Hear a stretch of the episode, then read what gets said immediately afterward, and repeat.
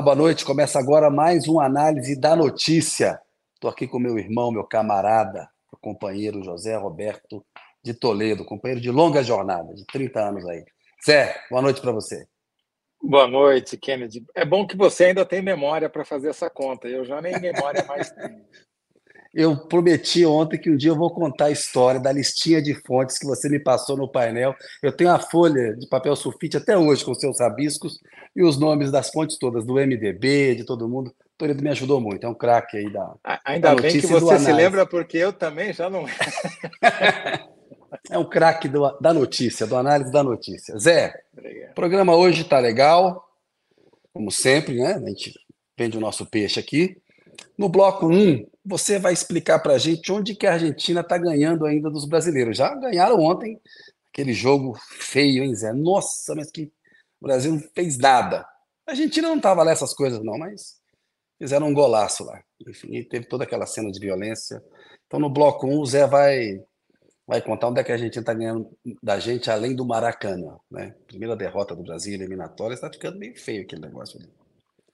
Bloco 2, eu vou comentar que vem depois aí dessa trégua entre Israel e Hamas, né? Cenário, cenários possíveis aí.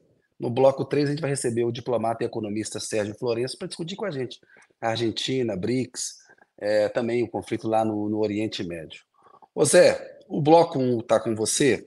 A pergunta é a seguinte, Zé: onde mais a Argentina bateu os brasileiros além do Maracanã?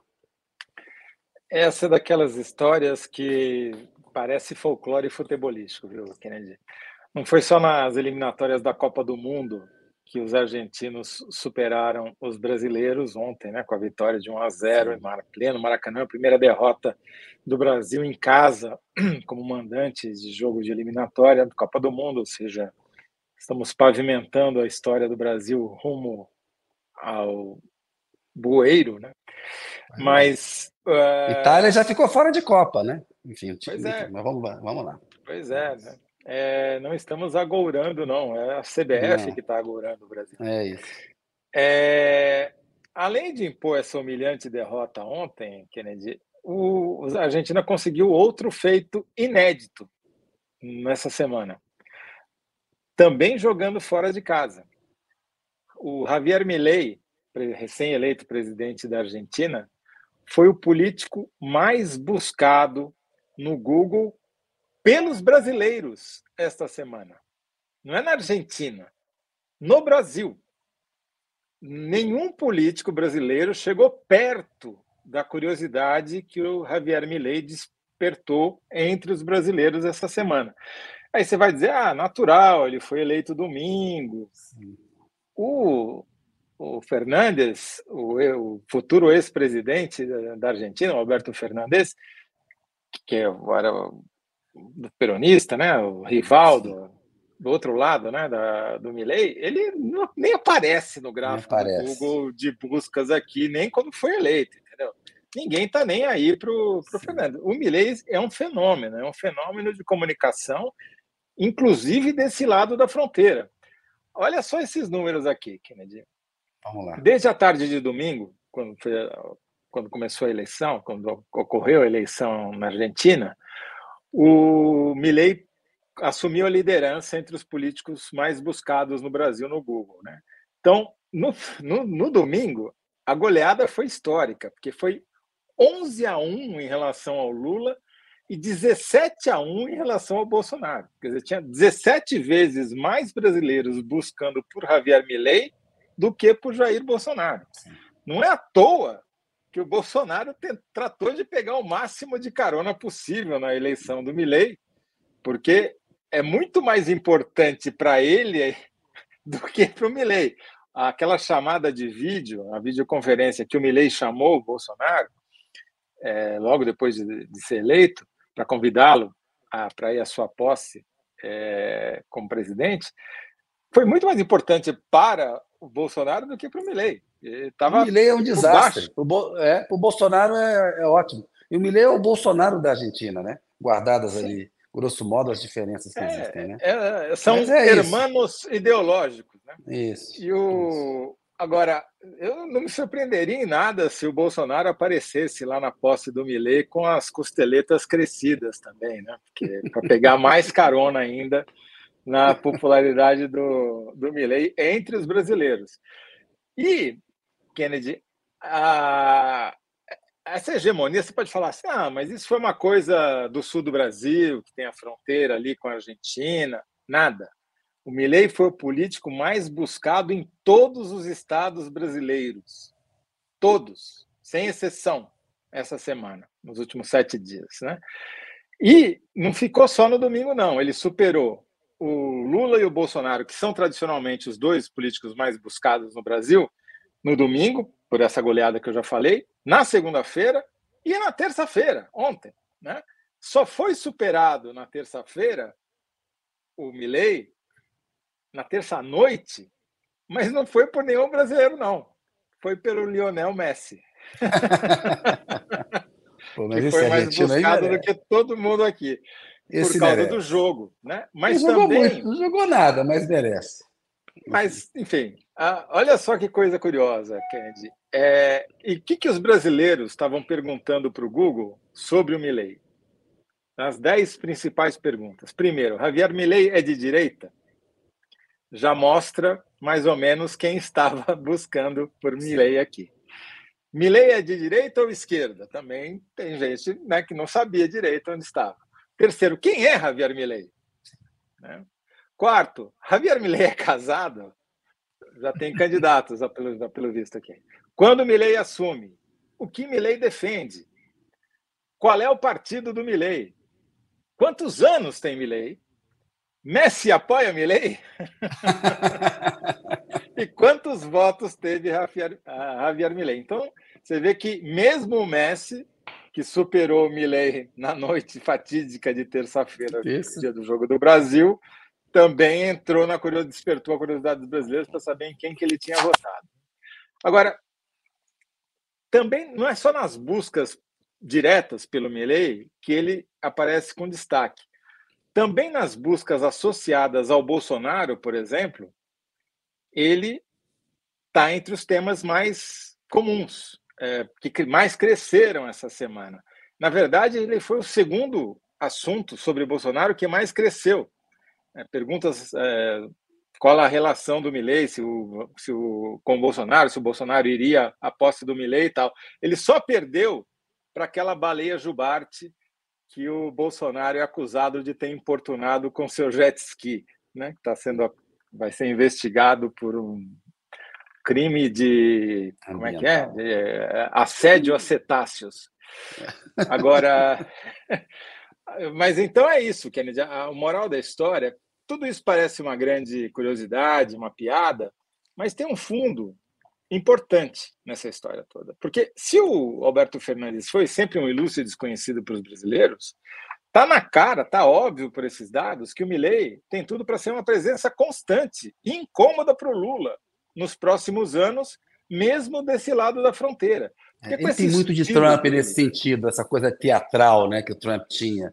Isso, de fato, gera engajamento, desperta atenção, disputa espaço na imprensa, né? do cabelo ao jeito que fala, como destrói Banco Central, se veste de super-herói. É uma coisa. Ele tem essa, esse jeito de Trump, né? de, de, de palco, esse domínio de palco, né? de ator, assim, né, Zé? Exatamente, e isso vai continuar alimentando o imaginário brasileiro também, não tem a menor dúvida quanto a isso. Ele Sim. vai passar a ser um personagem da história Sim. do Brasil, da crônica política brasileira, porque, é claro, como a gente já falou ontem, e vai falar mais hoje ainda, Isso. ele vai ter muita dificuldade para governar, ele tem uma base parlamentar muito pequena, vai precisar fazer um monte de acordos justamente com o estamento político argentino que ele supostamente veio para de, destruir. É uma historinha falsa do Bolsonaro, né?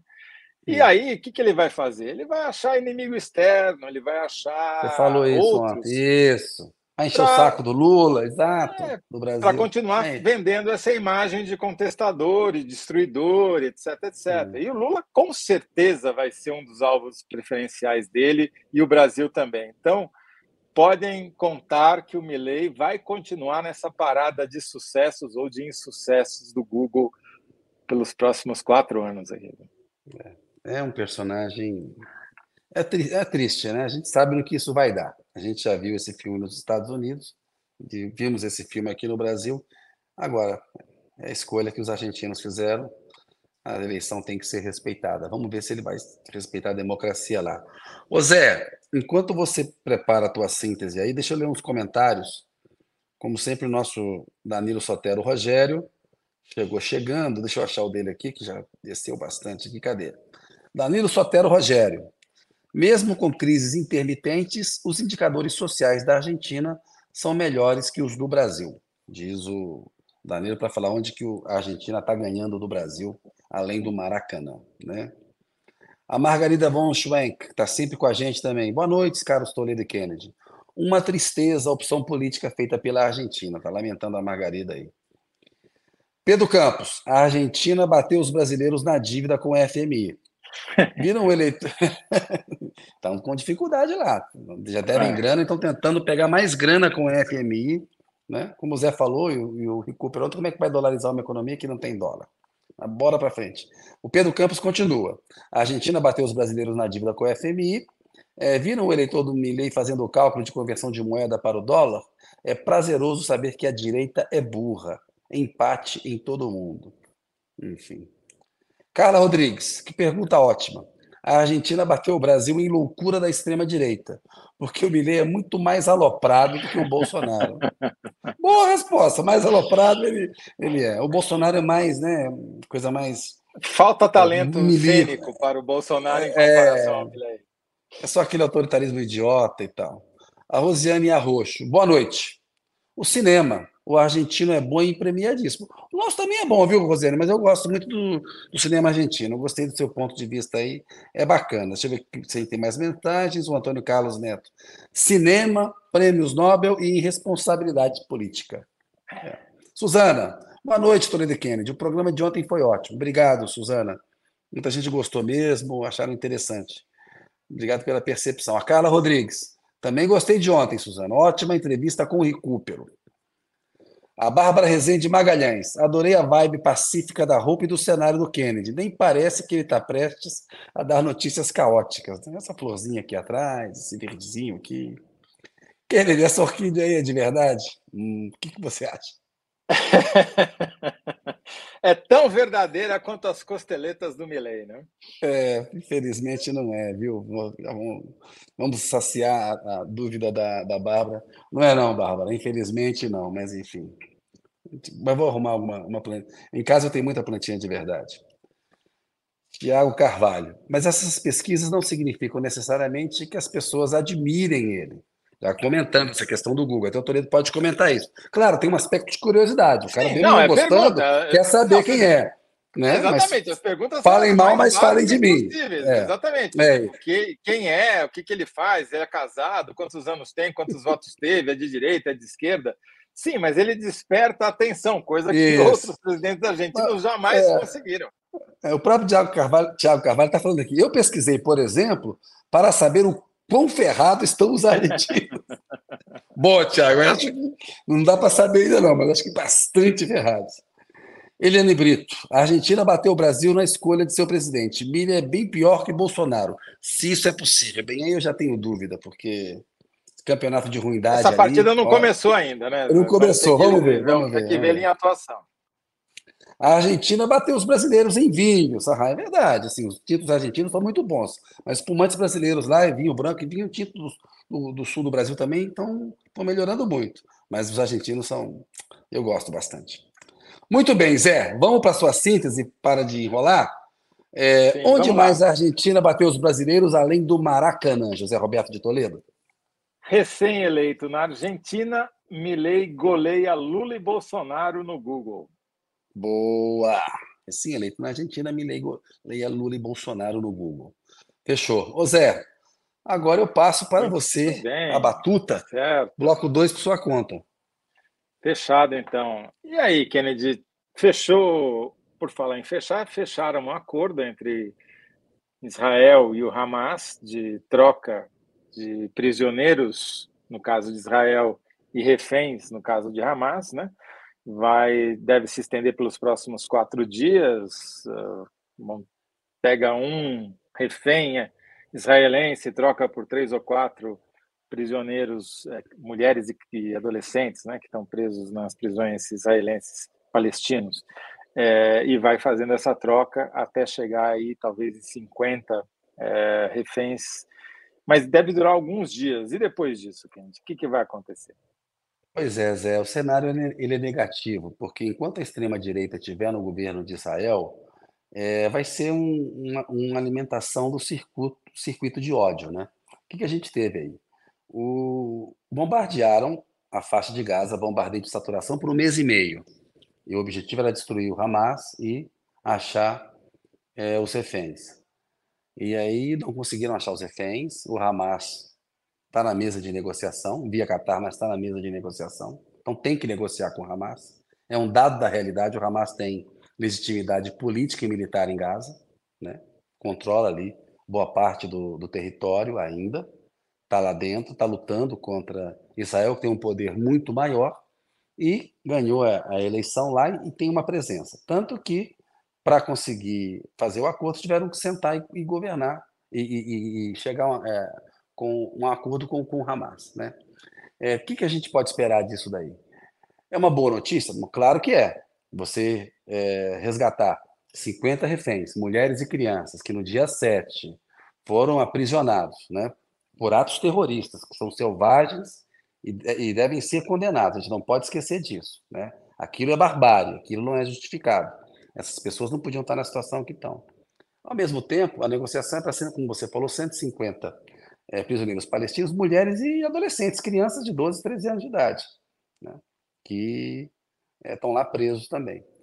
É, como você falou, a depender da, da dinâmica da, da, troca, vão chegar em 50, mas se começar a funcionar bem, porque a, a negociação continua, a imprensa internacional está dizendo que o Catar tem a esperança e tem uma pressão dos Estados Unidos para que eles aceitem é, uma liberação de mais gente em troca de mais cessar-fogo. Mas aí vem o Netanyahu e fala o seguinte: olha, a guerra não vai parar. Né, ele já destruiu o norte de Gaza e está dizendo o seguinte: a guerra não vai parar. Porque, para ele, é, esse é o cenário que interessa. Para o Netanyahu não, interessa um cenário é, de acordo. Então, o que precisa acontecer aí, Zé, são os Estados Unidos, que estão dando apoio a Israel, forçar a entrada do governo de Israel numa mesa de negociação, para se tentar colocar aquele plano é, que, que, foi até o Trump que tentou, da última vez, é, colocar de pé, que é dos dois é, estados no mesmo território, que é a decisão da ONU. Acontece que no cenário atual, a gente sabe que isso é muito difícil. E o ciclo de horror que está se gerando ali, a gente vê, né? A imprensa traz os relatos. Crianças de três anos tomadas como reféns pelo Hamas. E crianças palestinas amontoadas mortas debaixo de escombros lá. Palestinos enterrados, sendo enterrados em balas comuns. É um cenário em que a violência só vai alimentar a violência. Então eu não vejo, Zé, infelizmente, é, é, nada que faça parar essa guerra, a não ser que o Biden seja ameaçado é, de perder a eleição para o Trump pela posição que ele está sustentando e a extrema-direita de Israel. Isso pode acontecer porque o Biden está perdendo a condenação internacional está aumentando. É, o Papa Francisco hoje falou em terrorismo. Né? A CONIB vai soltar nota contra o, Papa Francisco. Então, é, aí eu acho que a, a chance de alguma coisa mudar para um cenário positivo é a eleição do Biden estar tá ameaçada e ele resolver é, mudar a posição dele em relação ao governo de Israel. Do contrário, haverá uma troca até um determinado ponto. O Hamas não é idiota, não vai a partir de um determinado momento não vai liberar alguns reféns, não vai liberar os militares que ele tomou como reféns, não vai liberar os homens jovens que tomou como reféns, e esse cenário de horror vai continuar ali em Gaza. Infelizmente, é um enfraquecimento político do Biden que pode parar o terror em Gaza. Isso que você acabou de falar é muito importante, Kennedy, porque dois aspectos, né? Primeiro, por que que interessa ao Netanyahu continuar em guerra? Porque no momento que acabar a guerra, ele cai. É isso. Isso já está já tá dado, né? Está dado, é, exato. Não tem dúvida que ele está numa posição muito precária, que, o que a única coisa que sustenta ele no poder é a guerra. Isso. E o lado dos Estados Unidos tem um, um dado muito impressionante que andou saindo na semana passada na imprensa, inclusive na imprensa americana, que é como a maior parte das armas usadas por Israel para atacar Gaza são americanas. Isso. Então, é, é, de alguma maneira, os Estados Unidos são sócios do Netanyahu nessas mortes. Uma tragédia, são, exatamente. São as pessoas estão sendo mortas, mortas com armas americanas, né? E isso vai aparecer em algum momento né, na, na, opinião pública. Tem outro dado muito interessante, Kennedy, ainda falando sobre esse aspecto dos Estados Sim. Unidos, tem uma mudança geracional de opinião é, no eleitor americano, que aparentemente os jovens até 25 anos eles têm uma opinião muito mais crítica em relação a Israel do que os seus pais e seus avós. Tem uma mudança mesmo em curso ali. E é um eleitorado crucial para o Biden como você falou. Então, ao ponto. A eleição de... lá, diga. Não, ao ponto de jovens assessores é, de deputados democratas no Congresso terem ameaçado pedir demissão em massa por conta do apoio dos seus chefes à guerra em Gaza. Então, é, de fato, é, esse ponto que você está colocando é o mais importante de todos, é o que realmente o... pode mudar o cenário. Ó, o voto lá não é obrigatório, é facultativo. Você tem que mobilizar a sua base para votar. Na última eleição, eu estava lá em 2020, eleitorado negro, as mulheres e os jovens compareceram para não deixar o Trump ganhar. O Trump está bem nas pesquisas agora e o Biden está se enfraquecendo diante desse cenário. E essa opinião dos jovens, assim, ou seja, o conflito no, no, Oriente Médio não começou em 7 de outubro, né? a guerra não começou em 7 de outubro. A Cisjordânia há uma ocupação ilegal de territórios palestinos com assentamentos israelenses na Cisjordânia. Gaza era um regime de apartheid, é uma opressão. O Estado de Israel e a extrema-direita de Israel tem um regime de opressão dos palestinos. A forma como desproporcional do ataque, né, a quantidade de, de gente que morreu em Gaza para se chegar agora a esse acordo é algo absurdo. Assim, o Papa Francisco falou hoje. Isso é terrorismo. É terrorismo de Estado, não tem justificativa para isso. Né? As imagens, assim, me comove muito quando vejo na imprensa internacional a foto de uma menina de três anos é, sequestrada é, pelo Hamas, uma barbárie. E agora também me comove muito quando eu vejo assim, seis crianças é, palestinas desfalecidas, é, mortas lá, cobertas de poeira, de bombas lá que são bombas americanas. Então essa indignação da comunidade internacional tem que crescer, mas o ponto é esse: só se o Biden se enfraquecer, essa guerra pode mudar de rumo. Enquanto você prepara a sua síntese, vou ler aqui alguns comentários. A Lucélia Lima diz: ameaçado, o Biden já está. Não sei o que falta para ele acordar. Samuel Mendonça, ainda falando sobre a Argentina, diz que de que adianta Buenos Aires ter tantas livrarias? Me leia a prova de que somos igualmente idiotas. é, Lucélia Lima, Israel nunca teria a força que tem se não fosse o patrocínio dos Estados Unidos, com certeza. E o Danilo Sotero Rogério volta a atacar. Não acredito que Biden tenha coragem de ir contra o poder da comunidade judaica americana que apoia em peso a destruição de Gaza. É, não sei se é tão em peso assim, mas enfim, é uma questão fundamental. É, não é em peso, o... não, não é em peso, não. Tem, tem, uma, tem é, é, uma comunidade progressista judaica que está condenando o que a extrema-direita de Israel está fazendo. É importante a gente falar isso, porque muitas vezes é, querem confundir a crítica ao governo de extrema-direita de Israel com antissemitismo. Não tem antissemitismo nenhum, não. Não tem nenhuma negação de holocausto, não tem nenhuma condenação é, dos judeus como um povo e, e o direito deles terem um Estado. O problema aí é um governo de extrema-direita barbarizando e promovendo um genocídio né, contra uma população que está encurralada. 2 milhões e 300, e 300 mil pessoas encurraladas em Gaza. É, a nossa enquete está no ar. Quem respondeu melhor, onde mais a Argentina bateu os brasileiros além do Maracanã? A minha resposta, recém-eleito na Argentina, Milei goleia Lula e Bolsonaro no Google. Público, a Argentina bateu os brasileiros na dívida com o FMI. Vamos ver, hein? Eu tô achando que tá com cara de maracanaço essa, essa enquete aqui hoje, viu, Kennedy? Tô, tô, tô correndo risco. Tá com cara. tô correndo risco aqui. E qual é a sua síntese? Olha, só enfraquecimento eleitoral de Biden pode mudar rumo de guerra em Gaza. Pode Sim. ser? Você aprova? Aprovo. Tem que aprovar, Zé, porra. Aprovadíssimo. Só Cadê o nosso entrevistado? eleitoral de Biden, de Biden muda cenário da guerra em Gaza. Muito bom. Muda cenário da guerra em Gaza. Muda cenário da guerra em Gaza. Vai nessa doutoresa aí, que fica melhor. Doutora Larissa, que sempre nos auxilia aqui nos bastidores. Doutora Letícia, doutor Luiz Otávio também. Um beijo para os três que estão sempre com a gente aqui. Melhorem aí a, a, a minha síntese, que já foi melhorada pelo José Roberto de Toledo. Bom, te devolvo a bola porque o nosso convidado aparentemente já está on. Já. Opa, vamos lá. Coloque por gentileza aí. Olá, estamos recebendo o Sérgio Florencio, que é diplomata, economista. Ô Sérgio, muito obrigado por poder nos, por nos atender aqui e participar aqui do Análise da Notícia. Boa noite para você. Boa noite, Kennedy. Boa noite, Zé Roberto. É um prazer para mim. Eu acompanho muito os programas de vocês e, e gosto muito. Então, vai ser um Opa, prazer. A gente é uma honra. Obrigado. Seu, seu pseudônimo não é Danilo Sotero Rogério, não, né, Sérgio? que, é um, que é um personagem que sempre aparece aqui no nosso programa, mandando opiniões. Não, não, não.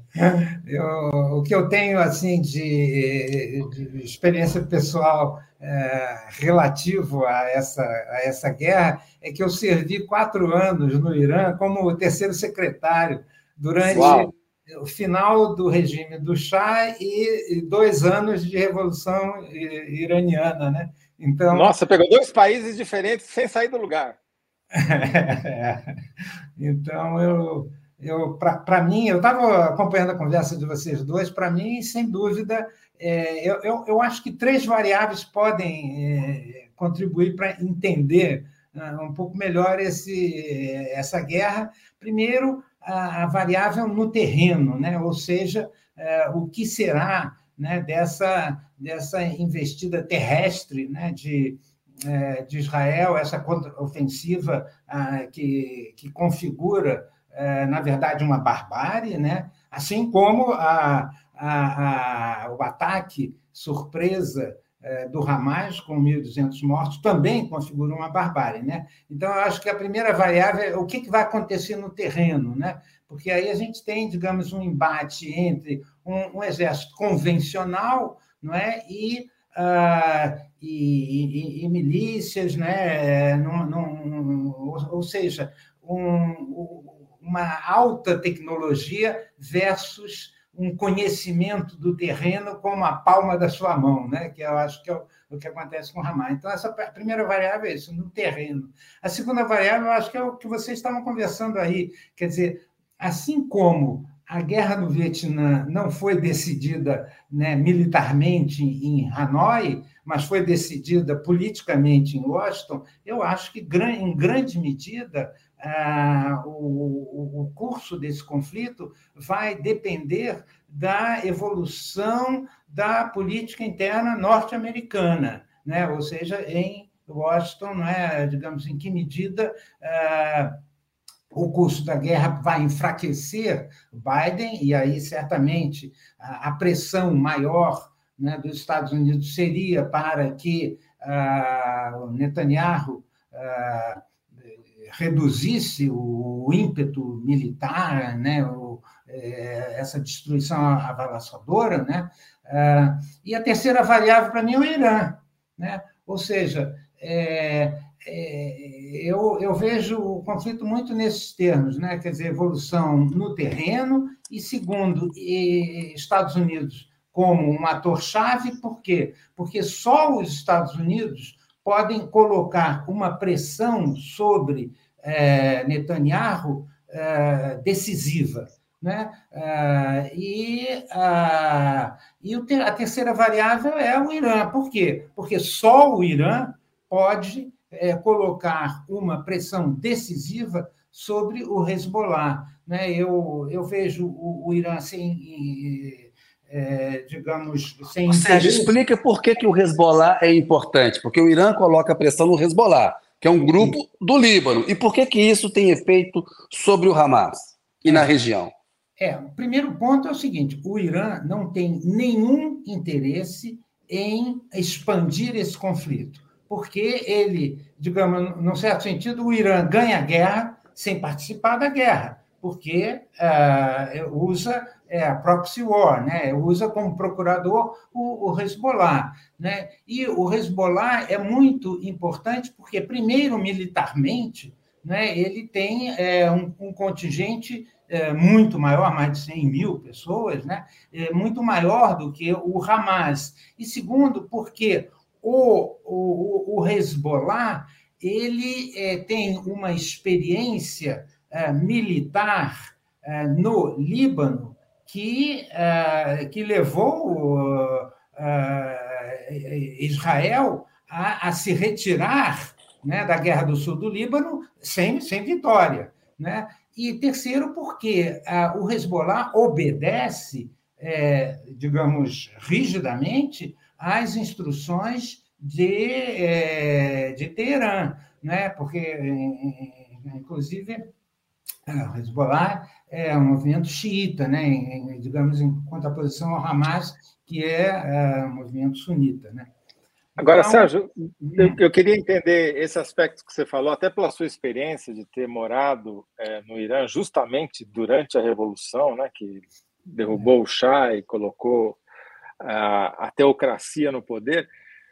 Você acha que mesmo o Irã patrocinando o Hamas, patrocinando principalmente o Hezbollah, mas não querendo participar diretamente da guerra, porque obviamente os custos poderiam ser catastróficos, é, qual que Opa. Pronto. Qual que você acha que é o interesse hoje do, do Irã? É sustentar a guerra do jeito que está ou caminhar para algum tipo de negociação? Olha, até o momento, o Irã é, digamos, é vitorioso nessa guerra. Por quê? Porque ele, ele consegue, através é, do, do, do Hezbollah, é, colocar uma pressão sobre Israel que ele não, não tem interesse em colocar diretamente. Né? E o Hezbollah, em termos eh, militares, é efetivamente a força que pode se contrapor a, a ao, ao, exército uh, israelense. E até agora tem uma certa autocontenção, então, tanto, tanto de Israel em relação a atacar o Hezbollah, quanto do Hezbollah em relação a Israel. A gente vê que tem disparos, tem, tem confronto, mas num grau assim é, que parece obedecer a uma certa ordem, né? É uma proporcionalidade aqui, um ataque israelense, um revide é, libanês, um ataque libanês, um revide israelense, mas não tem uma disposição de escalar o conflito naquele, naquela, naque, naquela, naquela frente ali, né, Sérgio? É, concordo inteiramente com você. Por quê? Porque é, eu, eu concordo que há um, um, digamos, há um movimento ofensivo né, da parte do, do, do Hezbollah, mas há um movimento de autocontenção. Por quê?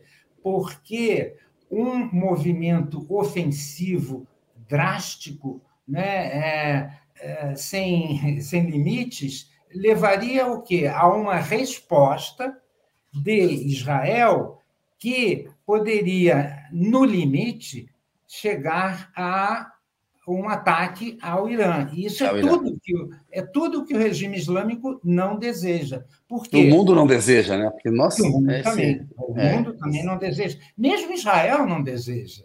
Né? Mas, é, então, o, o, meu argumento básico é esse. Digamos, a, a primeira variável é o terreno. Né? Quer dizer, e, e, Israel forçou uma retirada da população do norte para o sul, atacou o norte e agora está na situação de atacar o sul, mas o sul, é, é, a população civil está concentrada no sul. Né? Não então, tem mais para onde fugir, né? né? É, exatamente. Então, o, o, o dilema é, da guerra terrestre né, é, é, é grande hoje. Né?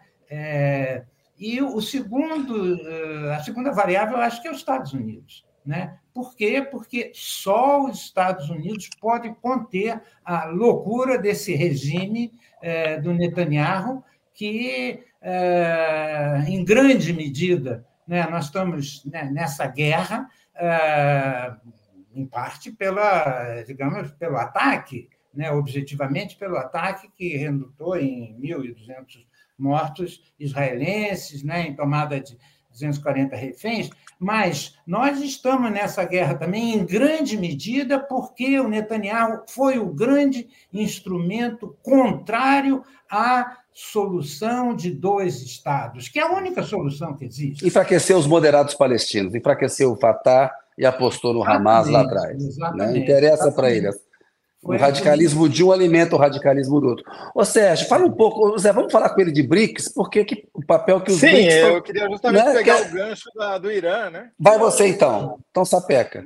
Justamente o tema que a gente estava pensando, para que, que serve o BRICS essa altura do campeonato, Sérgio? Porque né, o Irã, que é o novo, seria o novo, a novidade do BRICS, está aí fazendo guerra por procuração, como você bem é. colocou. A Argentina, que foi convidada, está com um presidente que não quer, quer saber de BRICS, não quer saber nem de Mercosul, quanto mais de BRICS, né? aliás, nem de Banco Central, quer dizer, uma loucura completa. É, o BRICS é, tem muitas diferenças entre os BRICS mesmo na, na, condenação ou não da guerra, diferentes posições, né? China e Rússia e Brasil e África do Sul, muito em tons muito diferentes na condenação, por exemplo, a Israel. A essa altura, o BRICS ainda faz sentido? Olha, o, o, a importância do BRICS nessa guerra, para mim, é zero. Né? É, é, tem uma importância em que? Relações públicas, né? ou seja, retórica. É, e uhum. por que, que eu digo isso? Porque é, o, o, o, BRICS original, né? É, é, cinco membros, né? era, era uma coisa, né? E eu acho que algo muito positivo até para o Brasil, porque o, o, o BRICS contribuiu para uma projeção internacional muito grande da política externa brasileira, né? Na, dos grandes economias emergentes. Né? Então, naquele momento de, de, de criação, né, foi muito importante para a política externa brasileira. E depois, o que aconteceu é que o crescimento da China foi tão meteórico, tão exponencial, que a China passou a ser, o BRICS passou a, a, a, ter uma tal hegemonia da China que países como o Brasil, até mesmo a Índia, né, é, África do Sul, digamos, tinham importância menor. Né? Então, é, o, o, o, BRICS, eu acho que se configurou de forma é, diferenciada ao longo dos anos, primeiro, pelo crescimento exponencial da China, e segundo, pela guerra na Ucrânia, que tornou a Rússia, digamos, é, um país quase satélite da China, né, em termos econômicos, etc. Então, eu, eu vejo o, o, BRICS muito a partir dessa ótica e, sobretudo, a partir da expansão do BRICS, eu acho que a importância do Brasil no, no agrupamento se reduziu muito. Porque nós, antes, digamos, em, em termos de percentuais, nós éramos 20% né, de 100%, eram cinco países, e agora são 11 países, país, é, então, inclusive agora, países não democráticos. Né, Ou Sérgio, agora, para esse jogo geopolítico, porque o interesse americano é muito forte ali no Oriente Médio, ele é um ator que tem muito peso, o, o BRICS não é mais um, um, um, um bloco que favorece comercialmente os países que estão dentro dele, não é muito mais comercial do que político, ou seja, a gente tinha que esperar uma ação muito mais relevante da China do que dos próprios BRICS. A China tem interesses é, na região. A África do Sul, por exemplo, fez uma condenação mais dura do que a do Lula em relação ao que está acontecendo lá em Gaza. O Putin está no meio termo, né? A China, no Conselho de Segurança, enfrentou os Estados Unidos na, na, na presidência brasileira. Como é que você vê essa, essa, essa, esse papel? É um papel mais econômico, não? A China que tinha que entrar mais nessa jogada ou, ou, ou, ou não tem como? É, o, o, o BRICS, é, agora, no final, eu concordo com você, o BRICS tem uma importância econômica grande, uma importância comercial, é, não tanto, porque digamos, o BRICS eh, não, não, não é um processo de integração comercial, né, como o Mercosul, como a União Europeia, etc. Mas, do ponto de vista econômico, sem dúvida, por quê? Porque a China é um grande investidor na África, na América Latina, etc. Isso. Agora, tem o NDB, tem o banco. Exato. Isso, isso. É, agora, é, um aspecto, eu acho muito importante nessa guerra é que ela, de fato, favorece indiretamente a, a Rússia, porque, objetivamente, Estados Unidos vai ter menos recursos para é, auxiliar, né, ajudar a Ucrânia militarmente, né, em termos de recursos financeiros, etc e é, então nesse sentido favorece a Rússia e favorece a China na medida em que os Estados Unidos, digamos hoje, luta duas guerras, né? E então, obviamente, tem menos é, capital humano e, e recursos é, para uma eventual é, atuação em Taiwan, né? Então, ou seja, é, a, a, configuração atual, é, eu acho que favorece três países. Né? Eu acho que favorece objetivamente, em termos militares, a Rússia, favorece em termos geopolíticos a China, porque é, não só militarmente, os Estados Unidos está lutando duas guerras, mas Estados Unidos está desgastado também em função da, da, da, guerra entre Hamas e, e Israel, porque uh, Estados Unidos tem uma relação umbilical, carnal, né, com, uh, com Israel. E, e favorece o Irã, ou seja, favorece esses três países. Né? Assim é, tem uma, só para ilustrar o que o Sérgio acabou de dizer, sobre como é difícil para os Estados Unidos também ter uma, dois frontes de guerra simultâneos, tem um estoque de munições americanas que ficavam que ficava baseado em Israel, que foi deslocado para a Ucrânia, que foi dado para a Ucrânia para um tipo específico de armamento que é usado nos bombardeios, que precisou ser reposto, precisou ser devolvido para Israel, que saiu dos Estados Unidos, voltou para Israel, que saiu de alguma maneira, saiu da Ucrânia de alguma maneira, né, indiretamente, é, para abastecer os bombardeios israelenses é, contra Gaza. Então, de fato, não é apenas uma retórica é, o fato de Brasil, dos Estados Unidos ter que alimentar duas guerras ao mesmo tempo. Quanto mais uma terceira que você lembrou aí de Taiwan. A China realmente deve estar respirando aliviada, né? E os é. taiwaneses talvez com a respiração mais curta, né? É, sem dúvida, sem dúvida. O, o desgaste dos Estados Unidos é, é, militar, né, como você falou, e, e é o desgaste político, né, de política é, interna também, né? ou seja, as grandes manifestações em Nova York, em Washington, né, digamos, contra as atrocidades cometidas né, por Israel e, digamos, a, a, a dificuldade né, de, de Biden de é, por exemplo, defender é, um cessar-fogo, né, por exemplo. Né? É, então, e, no, e, e antes, é, dificuldades de até né, é, é, defender uma trégua humanitária, né, que hoje, digamos, já defende, né, porque as atrocidades, né, a barbárie atingiu um nível absolutamente inaceitável. Né? Ô, Sérgio, muito grande. O Lula voltou a falar hoje na, que a solução são os dois estados no mesmo território. O Papa Francisco falou também, o Papa Francisco condenou fortemente. Você vê alguma possibilidade de, em algum momento, é, essa solução dos dois estados no mesmo território voltar a ter força diante da radicalidade que está acontecendo, da barbárie tão grande? Porque me parece que nesse caminho a perda de, de apoio internacional para Israel vai só crescer e ela vai acabar acuando o Biden em algum momento. Tem eleição no ano que vem. Uhum.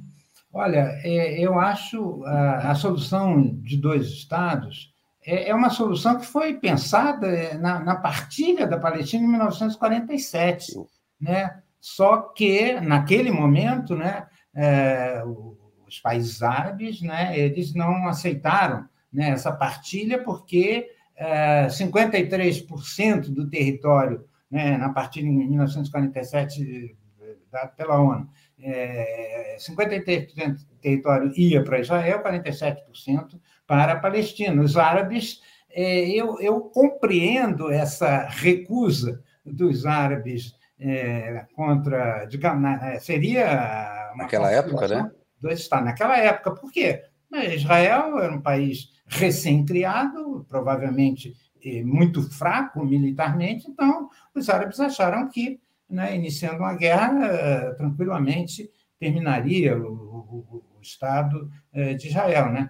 Hum, o que não aconteceu, né? sobreviveu, e aí houve, né, houve a guerra também em 56, né? e depois a guerra de 67, né? e depois os acordos de Oslo, o acordo de Camp David. E, então, é, digamos, é, em diversos momentos se pensou né, na solução de dois estados, mas essa, essa solução, que eu acho que hoje é a única solução, né?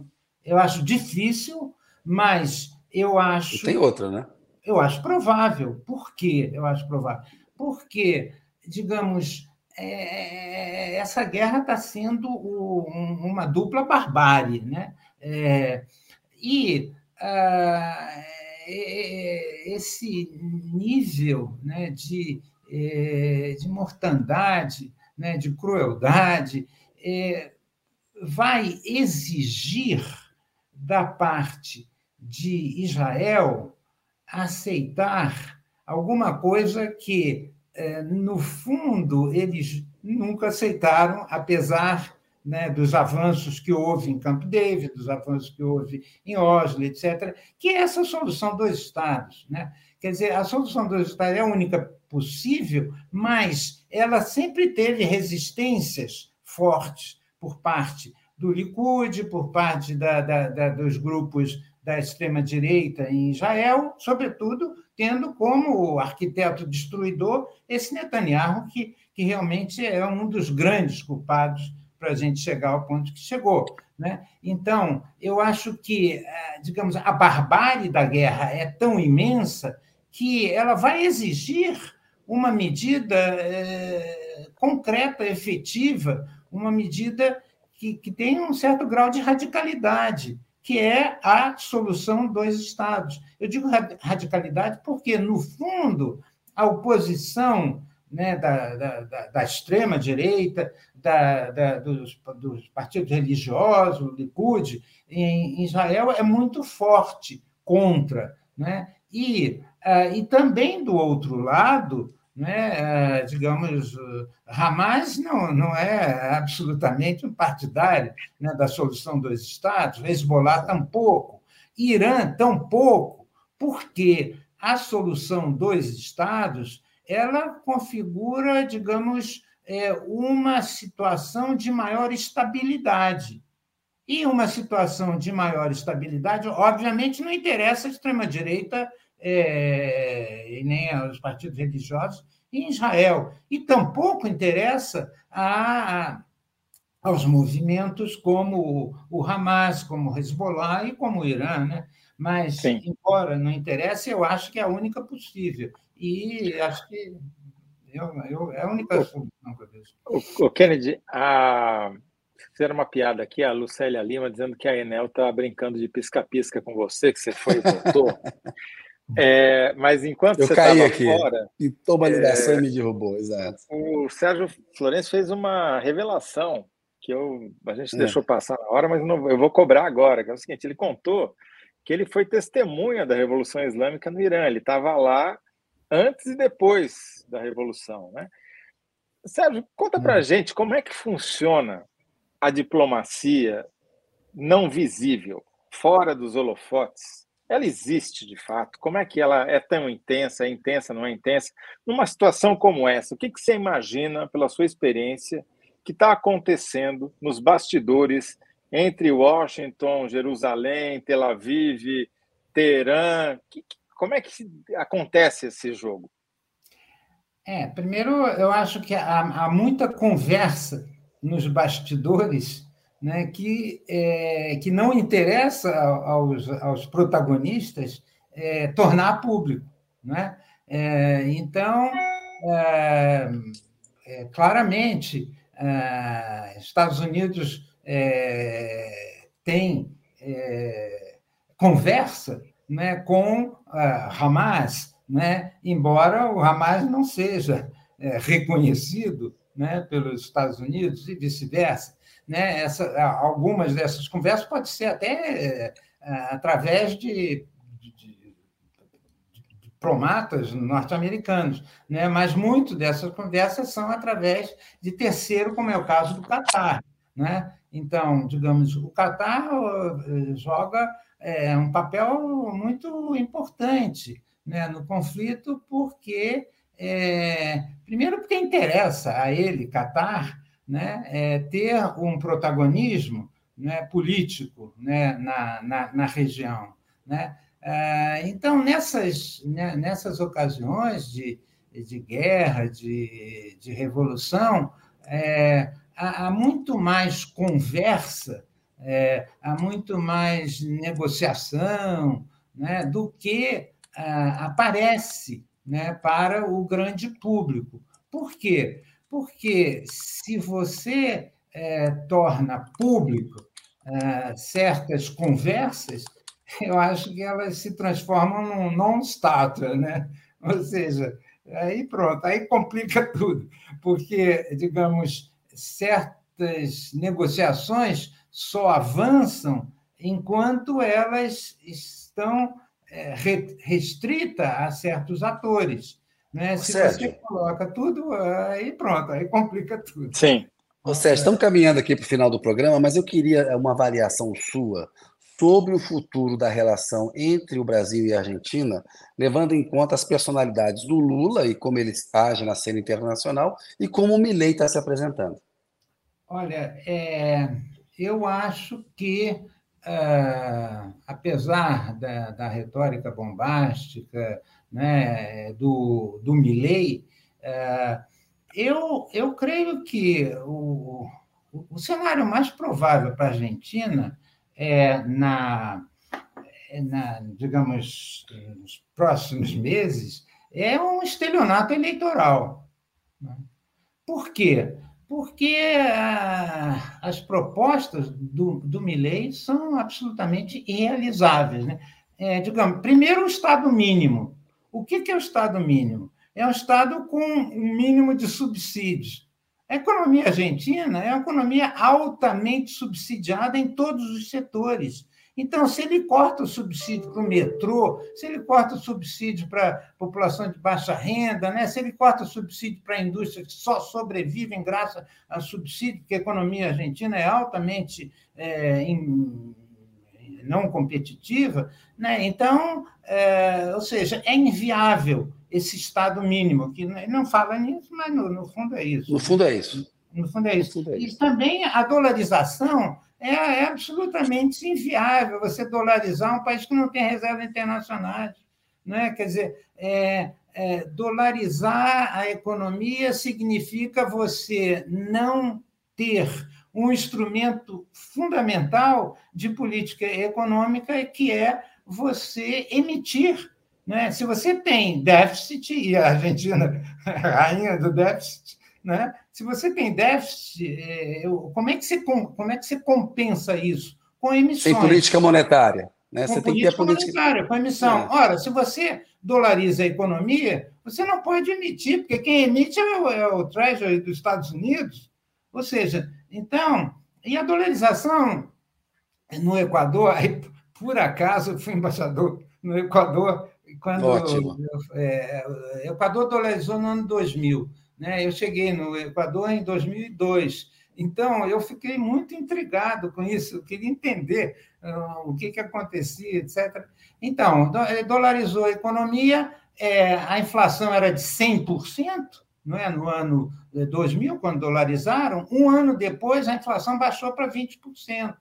Só que a inflação caiu, mas também o crescimento do PIB caiu. Por quê? Porque uh, o, uh, a política econômica teve que entrar no, no modelo de equilíbrio fiscal. Porque se você dolariza e não tem equilíbrio fiscal, é inviável. Por quê? Porque se tem equilíbrio fiscal, é, é, você sem dolarização você soluciona através de emissão, mas dolarizando não dá, né? Ou seja, então é, eu acho que o segundo, a segunda perna que é a dolarização é inviável. A terceira perna que é a saída do Mercosul, não é? É, e isso daí é um tiro no pé, é um suicídio econômico. Né? A economia argentina depende fundamentalmente de dois atores que o Milley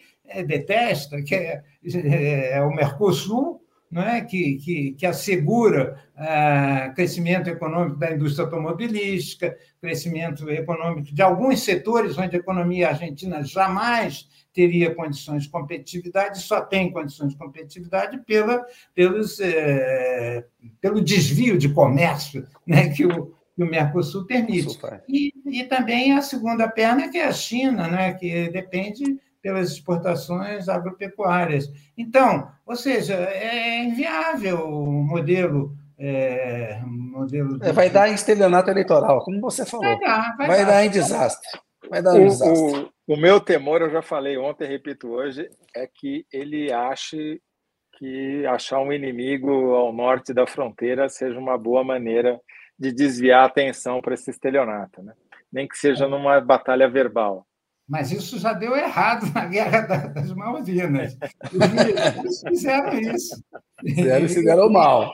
E hoje, boa lembrança, boa é, lembrança. É, não, e hoje tem gente que diz, ah, vai, vai ser o caos, e aí os militares vão tomar o poder. Isso na Argentina não vai acontecer, porque né, a, a, a tragédia né, da, da, daquele da fracasso humilhante né, da Guerra das Malvinas, e os militares hoje estão fora do, do riscado. Ô Zé, vamos fazer a síntese com, com o Sérgio aqui. O Sérgio é... falou tanta coisa interessante que é difícil de chegar numa síntese. A gente tem duas opções, na minha opinião. Uma, que só os Estados Unidos podem conter a loucura do Netanyahu, que é uma frase literal do Sérgio, e a outra que a importância dos BRICS nessa guerra é zero, porque também, talvez, como o Kennedy já falou um pouco, mais ou menos na mesma linha que você no primeiro bloco, eu iria pela importância dos BRICS na guerra. O que você acha, Sérgio?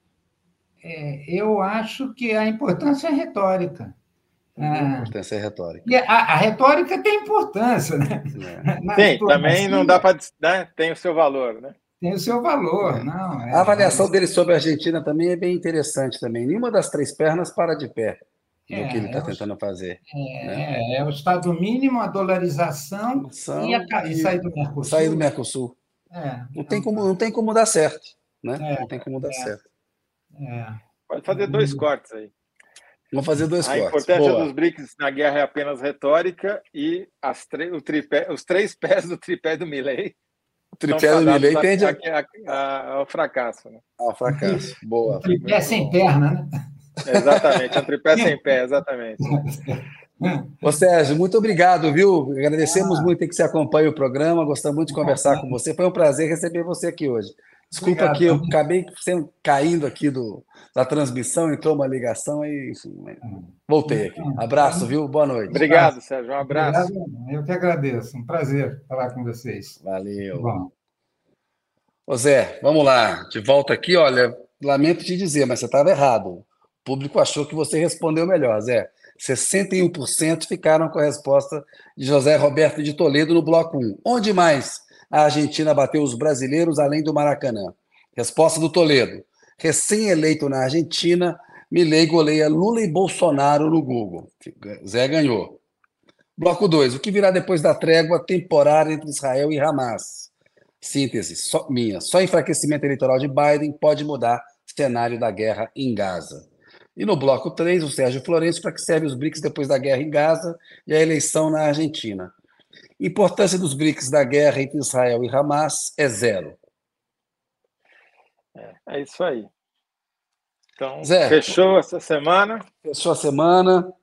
Semana que é, vem tem mais. Se... Isso. Espero que a gente não volte falando de Milley na semana que vem, né? Que a gente consiga trocar o disco, né? Achar guerra, outro assunto. A gente não consegue sair, mas é, Milley, e... espero que saia dos trending topics do Google lá. É, mas tá, toma posse no dia 10, a coisa lá vai esquentar. Vai Zé, boa noite para você. Pessoal que nos assistiu, obrigado. Até a terça-feira da semana que vem, às 18h30. Aquele abraço. Valeu. Abraço.